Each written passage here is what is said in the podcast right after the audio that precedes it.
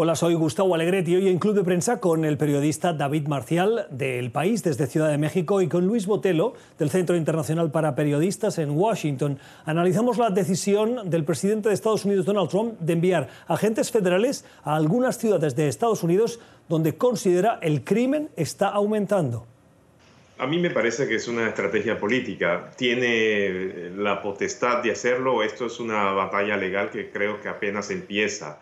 Sin embargo, eh, tenemos que entender un poco eh, cómo surge estas unidades que está enviando, eh, unidades federales que está enviando el presidente Trump. Estamos hablando del Departamento de Homeland Security, de protección a la patria. Y tenemos que entender un poco, un poco la historia de estas unidades, por qué ellos pueden ir y intervenir en protestas civiles, simplemente civiles, cuando estos agentes federales están altamente entrenados en otras cosas. ¿Por qué? Porque recordemos que el presidente Trump ha señalado que quienes están detrás de estas protestas son eh, prácticamente personas eh, anarquistas que están eh, en contra de su política y que los actos que están haciendo de vandalismo en los edificios federales se pueden considerar, incluso por la voz de los mismos eh, federales del Departamento de Protección a la Patria, han señalado que ellos consideran esos casos, casos de vandalismo